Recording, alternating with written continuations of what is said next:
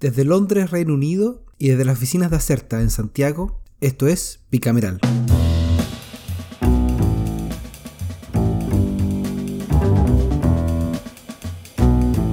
Hola, bienvenidos, bienvenidas a otro episodio más de Bicameral. Esta semana eh, tenemos la tramitación de la ley de presupuesto, ya está en tierra derecha después de que el Senado aprobara las partidas en segundo trámite, que se firmara el tradicional protocolo de acuerdo. Vamos a hablar en breve de qué se trata. En la Cámara, por su parte, volvieron las comisiones y las sesiones ordinarias de la sala con jornadas productivas. Eh, se despacharon dos propuestas de ley, una la que establece normas especiales para el recondicionamiento de cárceles y un acuerdo bilateral suscrito con España para el intercambio y protección recíproca de información clasificada en el ámbito de la defensa. También el Congreso renovó por 15 días el estado de excepción constitucional de emergencia, el EECE, e, de la macrozona sur y se respaldó una nueva solicitud presidencial por la cual se requiere dar continuidad a las operaciones de las Fuerzas Armadas para colaborar en la macrozona norte en el control migratorio de fronteras, que es un mecanismo constitucional denominado Sistema de Infraestructura Crítica. Este tema de la migración vivió días difíciles la semana pasada, no solo por la simplificación del trabajo fronterizo a través de los miles de memes que salieron a propósito del megáfono que buscaba persuadir ingresos irregulares, estuvo en buenos memes, hay decirlo, eh, sino también por el desaire diplomático que propinó Venezuela a Chile no entregar la autorización a un avión con personas de esa nacionalidad que iban a ser expulsadas.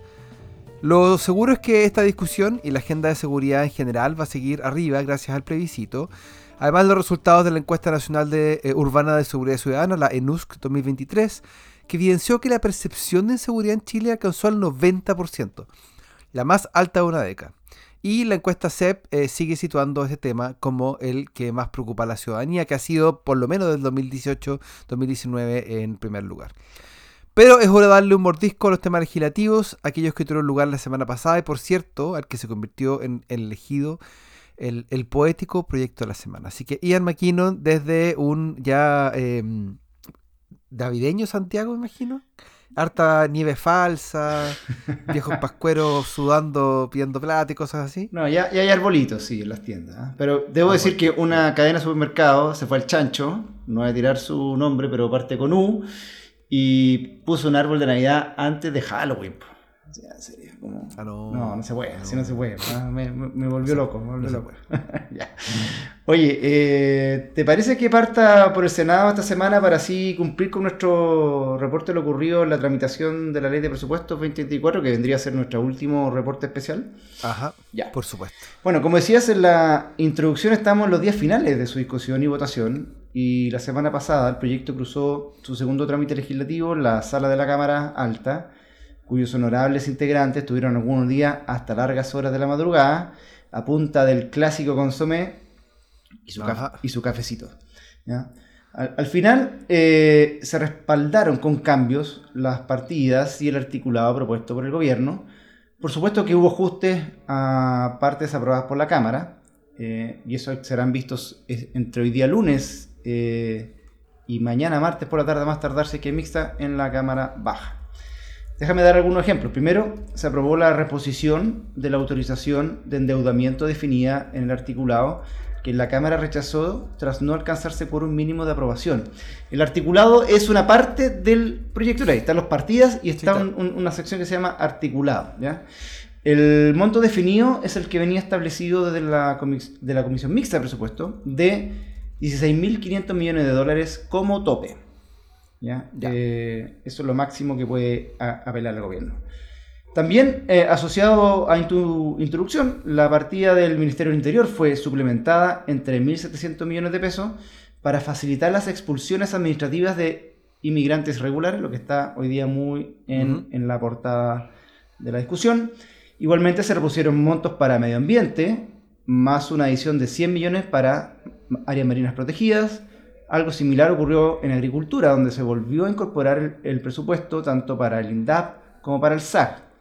En economía, en tanto, se respaldó la reintegración de los dineros para el Servicio Nacional de Turismo y el programa de atracción turística. Atracción turística Sin embargo, se rechazaron los recursos del Servicio de Cooperación Técnica, llamado también o más conocido como CERCOTEC. Así que ese va a ser tema de discusión en la, eh, hoy día en la, en la Cámara de Diputados. En cuanto a rechazos, el ministro de Transporte no pudo pasar su programa del subsidio nacional al transporte público, También contó con el rechazo el programa de transversalización de género contenido eh, en el Ministerio de la Mujer. El primero es como el punching ball de las discusiones presupuestarias. Transporte siempre, nunca pasa a cero falta. Eh, otras excepciones estuvieron en, en, el tercero público, donde se rechazó el programa de empresas públicas, y en el Ministerio de las Culturas, la glosa que regula el, el destino de los gastos de los conjuntos artísticos estables, así como sus dotaciones y cuatro asignaciones. Aquí tenemos a la Corporación Estado Nacional, la Fundación 1367 Casa Memoria José Domingo Cañas, eh, la Corporación de Expresos Políticos de Pisagua y el Centro Cultural Museo de Memoria de Neltume. Ellos van a tener que ser vueltos a ver en la Cámara de Diputados a ver qué, qué opinan. O sea, el gobierno tiene que reponer su, su, su, su financiamiento. Claro. En la, en la semana posterior insistimos que uno de los momentos más importantes del proceso no es uno formal, y que tú lo mencionaste en la, en la introducción también, es el de la suscripción de un protocolo de acuerdo que reúne los compromisos de trabajo acordados entre el Ejecutivo y el Congreso, principalmente en el Senado, ahí donde ocurre esta negociación, para que los legisladores se plieguen y aprueben los capítulos más sensibles que a veces no tienen por dónde pasar sin una conversa eh, en los pasillos. Este año el protocolo de acuerdo está concentrado en solo dos temas, educación y salud. Eh, el primero fue eh, seguramente harto más noticioso que el segundo porque incorporó una decisión difícil que fue denominada la, entre comillas, pausa activa evaluativa y mejoramiento del traspaso, traspaso de establecimientos de, a los servicios locales de educación, los ya famosos SLEP, eh, incluyendo la suspensión transitoria de traspasos y una evaluación externa para identificar estándares para los nuevos locales. La, la pausa, la pausa activa, me, me, me, interesante este concepto como deportivo, ¿eh? la pausa activa, eh, afectará a los 18 SLEP que entraban en funciones a partir del 1 de enero del 2024, incluido aquí yeah. zonas eh, importantes como Santiago Centro, Quinta Normal y Renca, Linares y tantos otros a lo largo del país. Eh, como contrapartida, los municipios podrán solicitar la postergación del traspaso educativo dentro de los 10 días posteriores a la publicación de la ley de presupuesto. Es decir, si el municipio prefiere que no se traspase, que se mantenga con ellos, tienen que avisarlo dentro de los próximos 10 días. Perfecto. De publicar la ley de presupuesto. Eh, ¿Qué otras cosas trae el, el, protocolo de educación en esta partida? Bueno, implementación de un plan de mejoramiento de la educación pública, que implica la creación de mesas de trabajo, para proponer cambios al sistema de financiamiento y la búsqueda de infraestructura pública para oficinas administrativas, el desarrollo de un plan de recuperación educacional para el Servicio Local de Educación Pública de Atacama, enfocado en medidas pedagógicas para recu recuperar aprendizajes afectados por las movilizaciones que ya llevan varios meses. En materia de transporte escolar, la ampliación de los establecimientos que pueden acceder a la flexibilidad eh, del programa de transporte escolar rural, eh, presentación de un plan de desarrollo para liceos bicentenarios, eh, incluyendo recomendaciones para mejorar su financiamiento y gestión, eh, la reanudación de la tramitación de la ley de extensión y modernización de la subvención escolar preferencial, ingreso de un proyecto de ley que modifique normas sobre demanda satisfecha y acelere las autorizaciones, convocatoria a una mesa técnica para realizar normas aplicables a la infraestructura escolar y alimentación, y un informe a las comisiones de educación sobre todos los contenidos de este protocolo de acuerdo, no son todos, son mucho más, eh, cada cierta regularidad.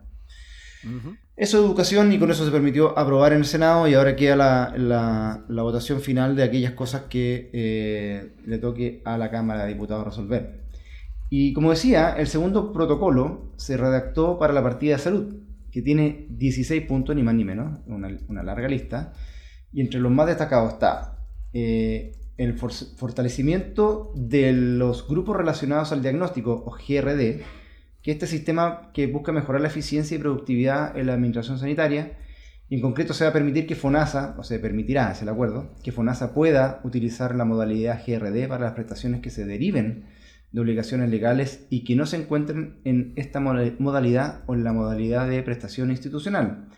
También un plan de eficiencia de pabellones para realizar pretenden 40.000 intervenciones quirúrgicas las que se suman a los recursos para la reducción de las listas de espera en FONASA. Eh, esto es interesante, en preparación del decreto GES, que es una de las discusiones más relevantes que ocurren eh, cada tres años, dos, tres años en, en, cuanto a, a, prestación de salud, eh, la próxima, el próximo decreto debe presentarse el 25, el 2025, el próximo año, o sea, 2024, se va a eh, realizar eh, un nuevo estudio de verificación del costo esperado por beneficiario. a nivel legislativo, para nuestros auditores que tanto les interesan estos temas, el Ejecutivo se comprometió a presentar durante diciembre las indicaciones al proyecto de ley de licencias médicas que está en la Comisión de Salud de la Cámara de Diputados, en segundo trámite. También se compromete a avanzar en el proyecto de ley sobre seguro clase media protegida, que está bien abandonado, este es el boletín 12.662-11, eh, que está en una mixta. Eh, adicionalmente, durante el primer semestre del próximo año se, debe, se deberá presentar un proyecto de ley para reformular el financiamiento de la ley Ricarte Soto. La salud mental, por supuesto, eh, no podía estar afuera, se incluye mediante la elaboración de un informe eh, titulado Plan Construyendo Salud Mental, que viene a ser como una estrategia con lineamientos para el corto, mediano y largo plazo que va a tener que preparar el Ejecutivo. Y además, antes del 31 de enero del próximo año, se presentará el proyecto de ley de salud mental integral que tanto piden los parlamentarios cada vez que va la ministra. Le dicen, ministra, por favor, especialmente en el Senado, ¿qué pasa con el proyecto de salud mental? El último tema que destaco es el pago de deuda de FONASA a prestadores privados, que también está en boga por estos días, con algunas reinterpretaciones por parte del, Fondo de Salud. Acá el acuerdo es que se realizará el pago del 40% del monto deudado en enero del próximo año y el porcentaje restante se pagará en enero del 2025. Del mismo modo, la deuda será documentada para facilitar el factoring. Ah, y que no se nos olvide, los honorarios COVID que también eh, ha sido un, problema complejo. ¿Qué pasa con esas miles de trabajadores que fueron contratados bajo eh, modo de financiamiento eh, en, estado de alerta sanitaria? se incluyó una indicación para el Senado en el que la provisión de los nuevos cargos de la partida se realizará primeramente con el personal que hubiera desempeñado funciones durante la alerta sanitaria COVID sin mediar el concurso respectivo. O sea, quienes estuvieron dentro de estos programas y se requieren contratar eh, en el futuro, en el corto plazo, van a ir primero a los ex trabajadores, digamos así. Se va a establecer una base de datos con el personal que se encuentra en dicha situación, de modo de iniciar la asignación de cargos previo al inicio del próximo año.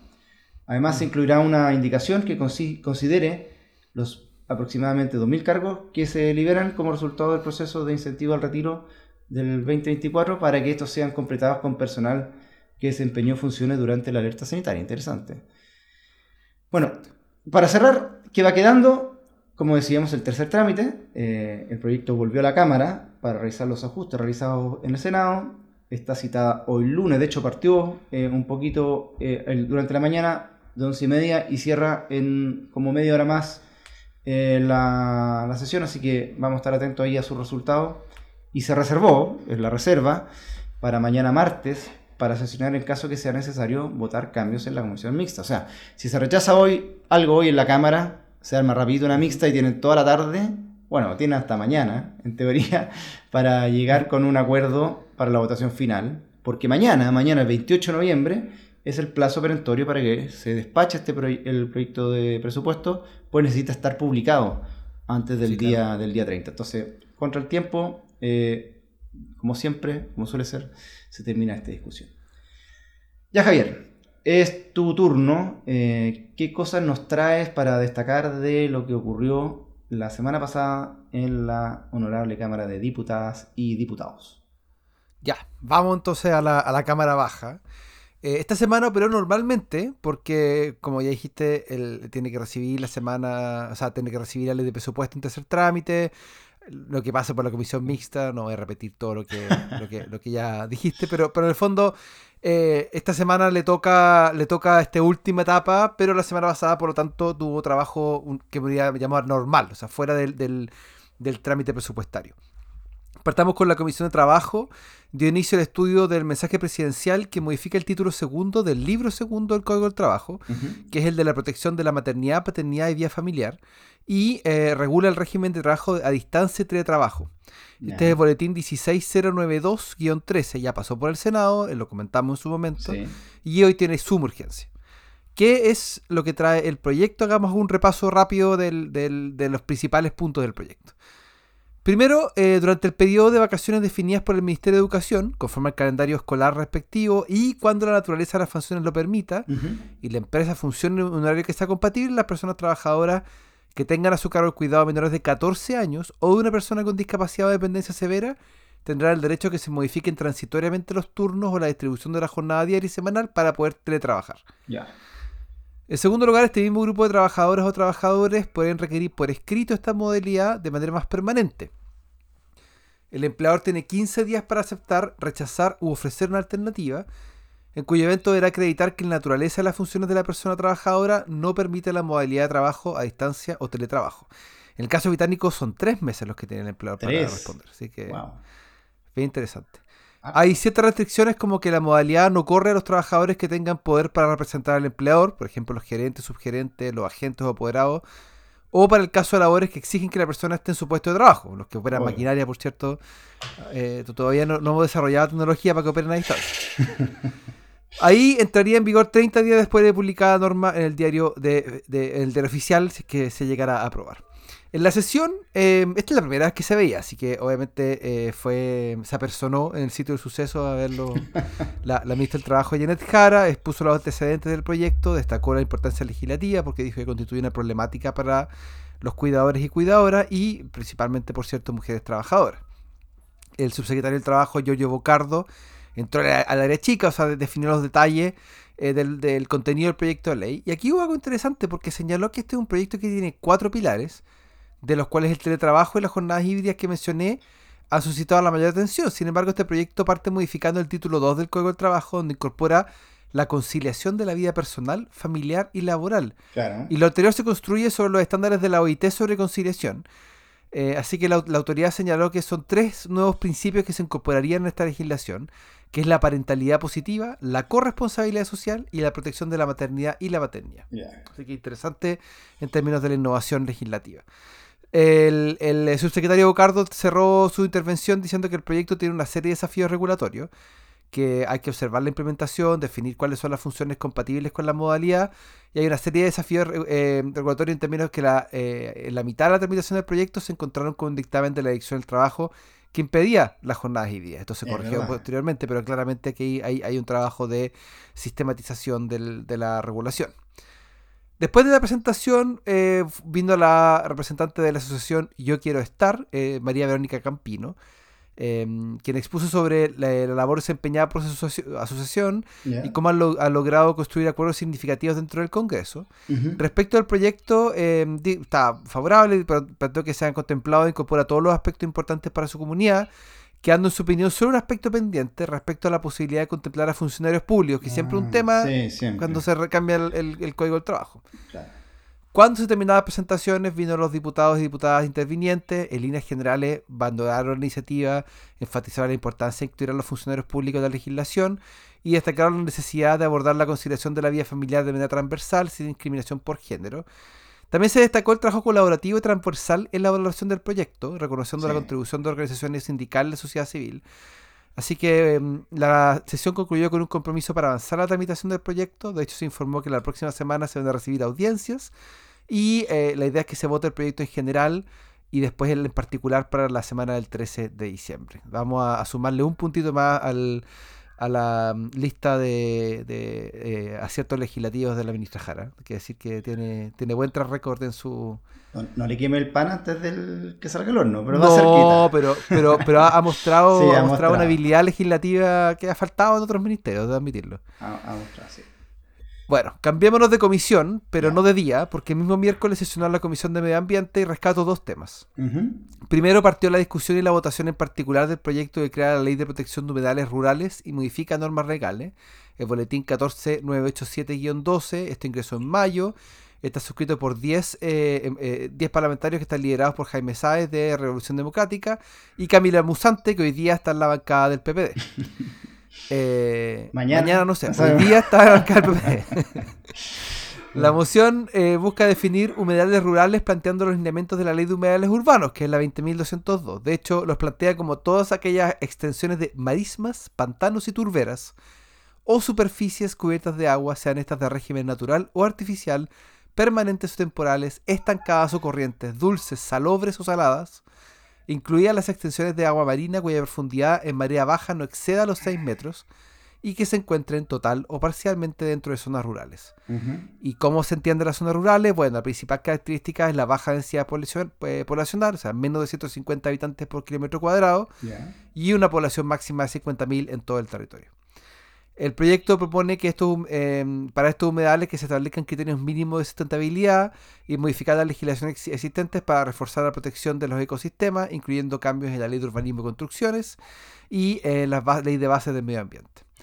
En la sesión, la diputada Musante, que como decíamos autora principal del proyecto de ley, además integra la comisión, dijo que eso tiene por objeto definir lo que extendemos por humedal rural y zona rural en concordancia con la legislación existente y considerando que Em, en la ley de la ley SBAP. Em, eh, eh, servicio de biodiversidad y áreas protegidas, por favor. No se menciona la palabra humedades rurales, en circunstancias que los términos urbanos y sitios Ramsar no abordan ni abarcan del todo los fines eh, que esta ley tendría. Antes de cerrar el punto, hice un repaso de las indicaciones que se propondrán, las que se van a votar en una futura sesión. No tiene urgencia, por lo que entiendo, así que vamos a ver cuándo vuelve a la tabla. Em, en el segundo punto de la tabla de esa comisión se sometió a votación en particular, se aprobó y despachó el boletín 15326 y el 15749, que están refundidos y, que modifican la ley 19300, que esta es la base general del medio ambiente, en materia de contaminación odorífica. Lo habíamos comentado mm, antes, em, habíamos comentado sobre la necesidad del, del desodorante después de llegar en bicicleta al trabajo y todas esas cosas. Eh, y, se, llama eh, contaminación odorífica la que está provocada por el hombre, asumo por humanos, porque las mujeres también pueden generar contaminación odorífica, o por la naturaleza de manera directa o indirecta, y consiste en una concentración del olor en el aire superior a los niveles permitidos en la normativa sectorial y que conlleva molestia para las personas. Según la norma, se va a entender por olores molestos aquellos susceptibles de afectar la salud de una o más personas, igualmente aquellos que afecten el medio ambiente con uno o más de sus componentes. Con esta regulación se busca la protección de la salud de la población que reside, por ejemplo, cerca de planteles porcinos o em, de, recintos pesqueros, como obviar el caso de Freirina hace algunos años. Antes de despacharlo, la diputada Viviana Delgado, que es autora del proyecto, ofreció una nueva indicación transitoria que se aprobó por unanimidad, así que va a ser incluida en el informe final. Eh, la preocupación está en que un reglamento sobre un tema podría tomar eh, fácilmente dos años en redactarse por parte del Ministerio, algo que obviamente los diputados quieren acortar, así que vamos a ver cómo le va en sala. Perfecto. Y en la sala, para que terminamos con eso, se despachó a ley el boletín 15028 que modifica el Código Procesal Penal en materia de prisión preventiva por uso de armas de fuego o pertenencia a una organización criminal. Esta es una moción que establece criterios más precisos para la, prisión preventiva. O sea, de otro modo, lo que dice es que se afinan los alcances para que los tribunales dicten esta medida cautelar, enfocándose en aspectos como el uso de armas de fuego y la pertenencia a organizaciones criminales. El texto del proyecto indica que la prisión preventiva será considerada plausible cuando hay antecedentes que la justifiquen como indispensable para el éxito de la investigación, cuando exista la libertad del imputado, eh, que el imputado representa un peligro para la, seguridad de la sociedad o del ofendido, o exista riesgo de fuga. Y además se establece criterios como la gravedad del delito, el número de delitos imputados, la existencia de procesos pendientes y la actuación en grupo o asociación delictiva. Otras consideraciones incluyen el uso de armas de fuego, la reiteración de medidas cautelares personales en los últimos dos años y la asistencia a las audiencias de juicio oral. Durante el debate, varios, varios diputados expresaron su apoyo a la iniciativa, resaltaron que eh, hay necesidad de especificar los criterios para los jueces. Se mencionaron preocupaciones sobre el control de armas y la necesidad de más cárceles y tribunales de ejecución de penas. El ministro de Justicia, Luis Cordero, destacó la relevancia del proyecto para la institucionalidad del país. Así que la futura ley ya fue aprobada con 133 votos y una abstención. Qué gusto esas, esas votaciones tan... Eh, por mayoría, ¿no? Por mayoría. casi, casi unanimidad. Dejo, la pregunta escuchándote, perdón, antes que. Sí, claro. Eh, eh, o sea, quien, por ejemplo, haga uso de un arma de fuego en defensa propia dentro de su hogar, en teoría no, no, reuniría las condiciones para eh, irse a prisión preventiva, porque sería más bien quienes tengan más. Hay que revisar el, yo tengo otras dudas porque por ejemplo si nosotros sumamos la, cantidad de, cautelares personales que las personas tenían en, los dos años eh, si una persona por ejemplo está siendo investigada y formalizada por el Ministerio Público puede perfectamente tener una serie de cautelares en contra ya sea prisión preventiva arraigo firma etcétera. Y eso quizás se toma en cuenta a la hora de, em, formalizarlo por un, por un subsiguiente delito. Pero hasta que esa persona no sea condenada sí debe entenderse como, em, como, como inocente. Por lo tanto eh, ahí la pregunta es por qué si una persona está sujeta a cautelares que eventualmente podrían eh, no haber sido justificadas porque esa persona se declare como inocente, em, eso se va a ocupar para otorgarle o, para enviarlo a prisión preventiva. Hay, mucho trabajo. El, así como dato rosa, el, el, ex, el ministro, perdón, ya lo estoy echando, el ministro de Economía, Nicolás Grau, em, en su vida anterior como académico, publicó harto sobre em, cómo la, la prisión preventiva generaba un daño bastante importante en la vida de las personas Em, así que, bueno, pero esto es ley, así que vamos a tener la opción de cómo revisarlo. Perfecto. Ya, eh, pasemos a la razón de ser de este podcast, al, momento emocionante, el que las personas hacen forward en el, en el en Spotify o en, o en, Apple Podcasts, que saltan toda la parte fome que hacemos para llegar a esto, al proyecto de la semana. ¿A cuál le vamos a asignar ese honor? Te lo digo tras la cortina, por favor. Va a la cortina. Este es el proyecto de la semana. Muchas gracias, Javier. 12 eh, fueron las iniciativas presentadas la semana pasada, todas mociones, no hubo proyecto del Ejecutivo, bueno, la razón podría estar detrás del foco en la ley de presupuesto, no lo sé. Pero entre estas mociones, eh, como es de esperar, hay variedad. Eh, no hay mucha variedad de temas, perdón. Hay varias sobre seguridad, que es el tema en, en boga. Pero también hay una de un tema del cual, si mi memoria no me falla, no hemos hablado. Así que, por novedoso, se hace ganador del premio de esta semana el boletín 16432-21, que modifica la ley 18.892, General de Pesca y Acuicultura, para autorizar la adopción de medidas que permitan enfrentar fenómenos oceanográficos o ambientales extraordinarios que causen alteraciones en el comportamiento de los recursos hidrobiológicos. El proyecto es de la diputada Daniela Chicardini y otros siete eh, patrocinantes quienes proponen fortalecer los instrumentos para enfrentar fenómenos oceanográficos y o ambientales extraordinarios en respuesta a la creciente amenaza climática que afecta especialmente al sector pesquero y acuícola. Es ahí donde ponen ellos la atención en esta moción. De hecho, la iniciativa surge ante predicciones de la Organización Meteorológica Mundial, la OMM, eh, que alertan sobre un potencial aumento de la temperatura media anual cerca de la superficie terrestre, con efectos significativos en los ecosistemas marinos. Si lo pasamos a números, según los cálculos que ofrece uno de los boletines de la organización, eh, existe un 66% de probabilidades de que en el periodo 2023-2027 la barrera de los 1.5 grados adicionales se rompa durante al menos un año. El, el, año más caluroso desde que se tiene registro ha sido el 2016, cuando se produjo un fenómeno del niño muy intenso, pero las previsiones de la, previsiones perdón, de la OMM indican que es muy probable que ese nivel pueda rebasarse antes del 2027. ¿Y qué pasa desde el punto de vista de la pesca y la acuicultura? Bueno, se está evidenciando una amenaza a la sostenibilidad de la actividad extractiva y los ecosistemas aptos para la acuicultura y por eso lleva, deriva también como consecuencia en la seguridad alimentaria mundial. Y aterrizándolo a Chile, el Instituto de Fomento Pesquero, el IFOP, que es una corporación de derecho privado sin fines de lucro, eh, tiene como rol apoyar al desarrollo sustentable del sector pesquero y acuícola del país gracias a su capacidad de generar, desarrollar y transferir conocimiento útil que se permita posicionar de manera competitiva al sector acuícola nacional, etc. Es como la generación de contenidos o de buenas prácticas, experiencia, investigación que después comparte con todos los actores del sistema local. Eh, entonces, ¿qué es lo que dice el proyecto de ley? Se propone modificar la Ley General de Pesca y Acuicultura, como decía su título, para incluir disposiciones específicas que permitan a la autoridad competente tomar medidas extraordinarias en caso de fenómenos oceanográficos y, eh, o ambientales anómalos. Entre estas medidas se encuentra la autorización de capturas extraordinarias y excepciones a las normativas existentes para la pesca artesanal y actividades vinculadas con recursos bentónicos.